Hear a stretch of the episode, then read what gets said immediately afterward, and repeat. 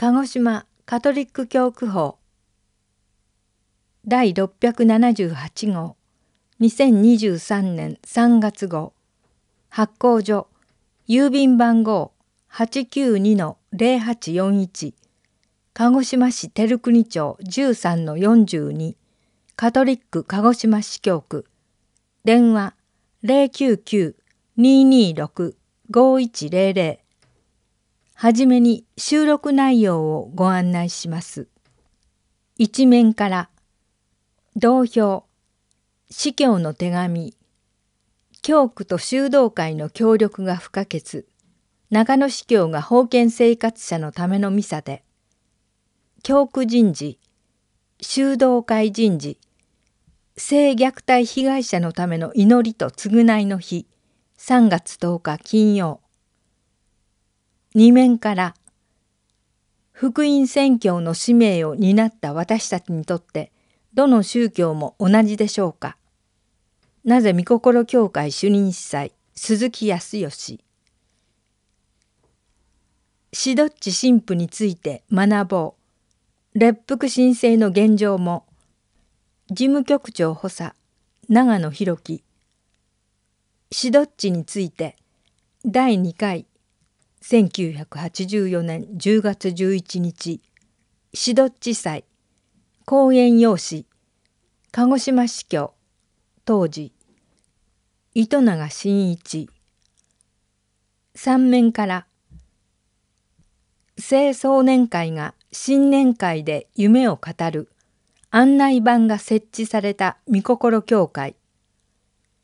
安吉神父の聖書教室60単身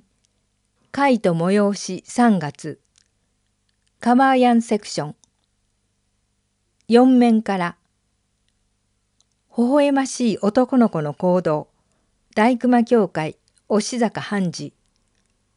子供の広場。修道会だより。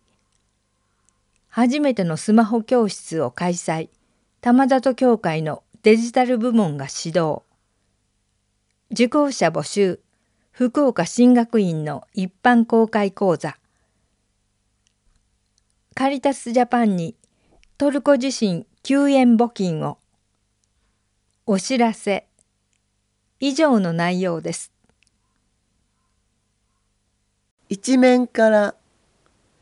同票クエリーテアウテムプリムンレグヌムデイエトユスティティアムエイウス。まず神の国とその義を求めよう。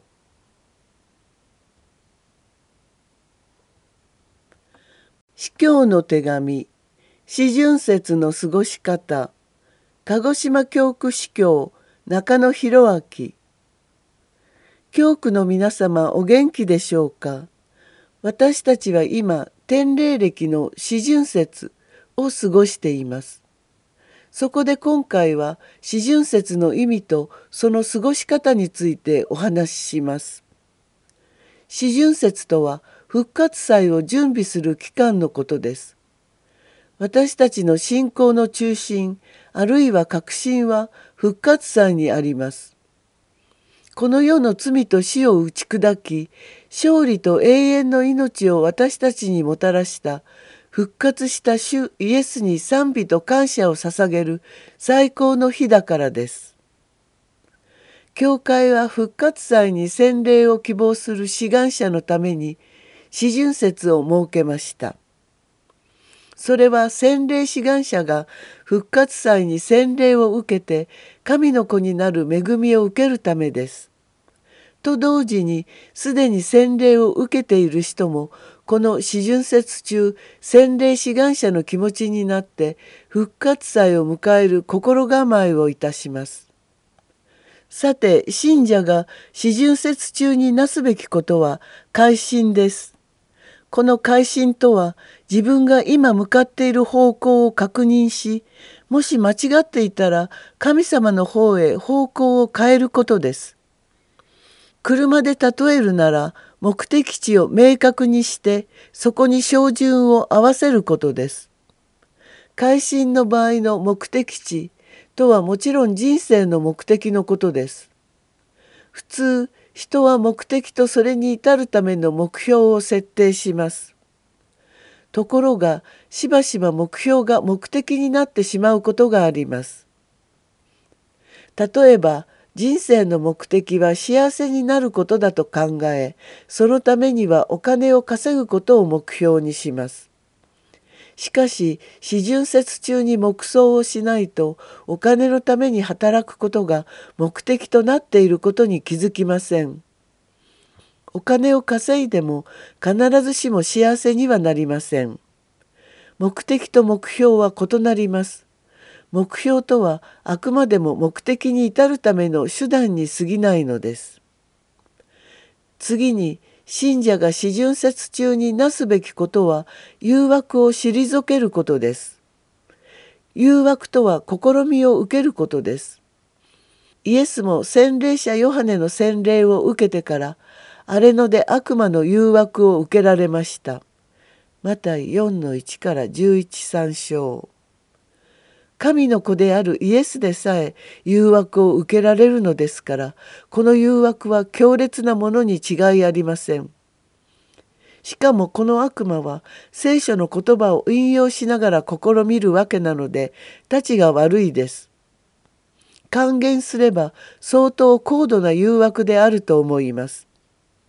信者の中で自分は悪魔の誘惑は何も感じないという人があればその人はもう誘惑に負けている人ではないでしょうか。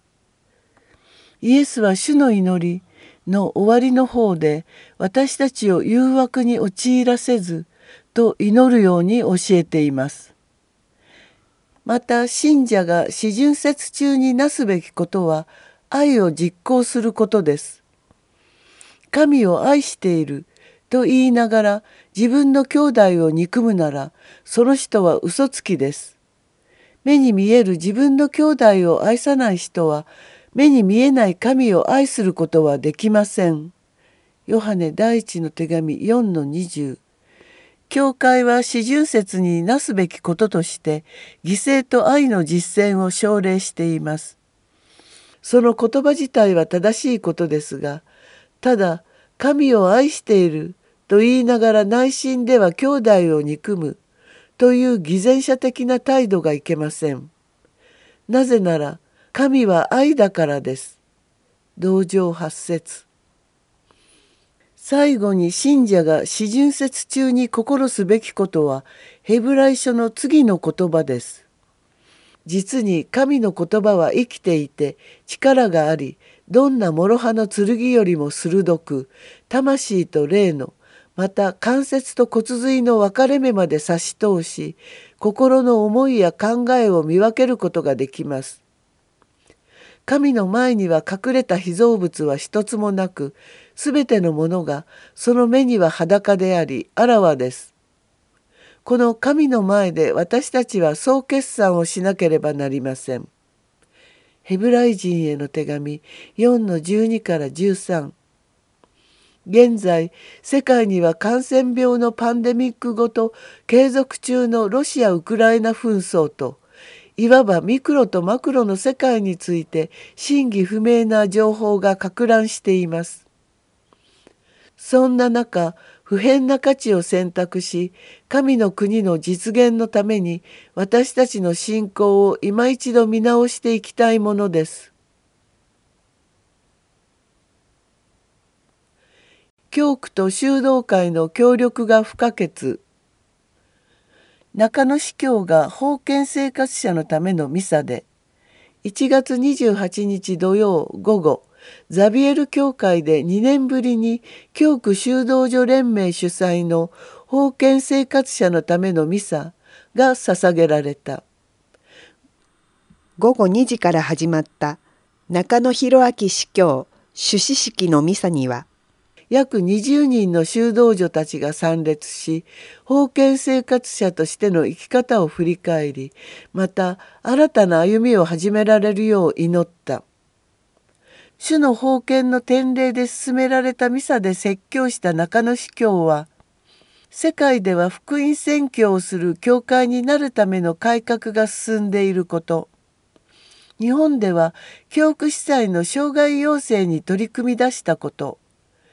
教区では教区シノドスをきっかけにミサのカテケージスを充実させ小教区と教会施設の連携を強くしようとしていることなどを紹介したその上で司教は共にその力が落ちてきている教区と修道会が協力し合い支え合っていかなければ神の国の実現に向かうことは困難。シスターたちには教区司祭、教区信徒のために祈ってほしいと願った。写真があります。写真の説明。ザビエル教会で封建生活者のためのミサが捧げられている写真です。写真の説明終わり。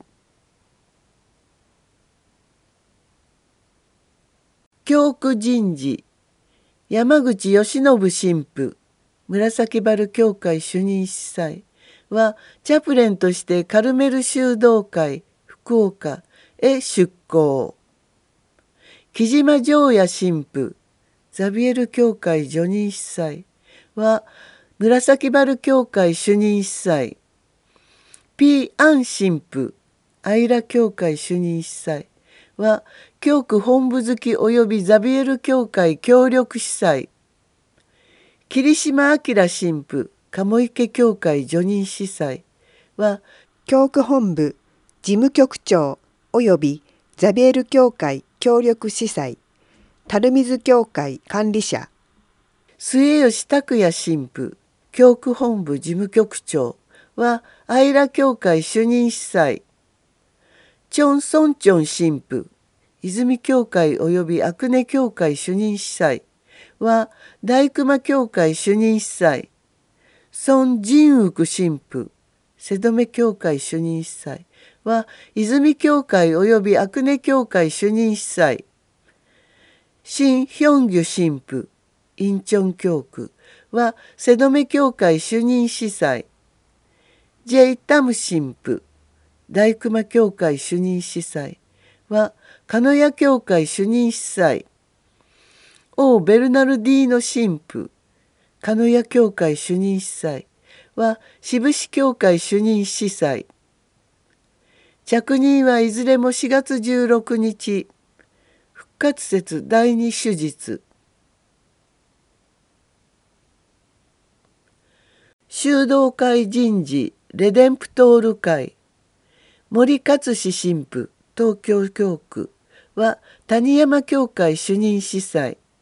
福崎秀夫神父母馬教会及び和泊教会主任司祭は谷山教会助任司祭魚良ボスコ神父母馬教会及び和泊教会助任司祭は母馬教会及び和泊教会主任司祭石田望神父東京教区は母馬教会及び和泊教会助任司祭。頭島光神父谷山教会主任司祭は京都教区へ。着任はいずれも4月16日復活節第二手術。性虐待被害者のための祈りと償いの日。3月10日金曜日2016年に教皇フランシスコは子供に対して教会のメンバーが犯した罪の責任についてしっかり意識できるよう神により頼む日として性虐待被害者のための祈りと償いの日を設けることを全世界の司教団に通達しました。これを受けて日本の教会は四旬節第二金曜日をこの日に定め祈りと償いのそして被害者の痛みを学ぶ機会としています。教会のメンバーが犯した罪を公に認め共同体として神の許しを願い被害者とその家族のために毎年祈りを捧げます。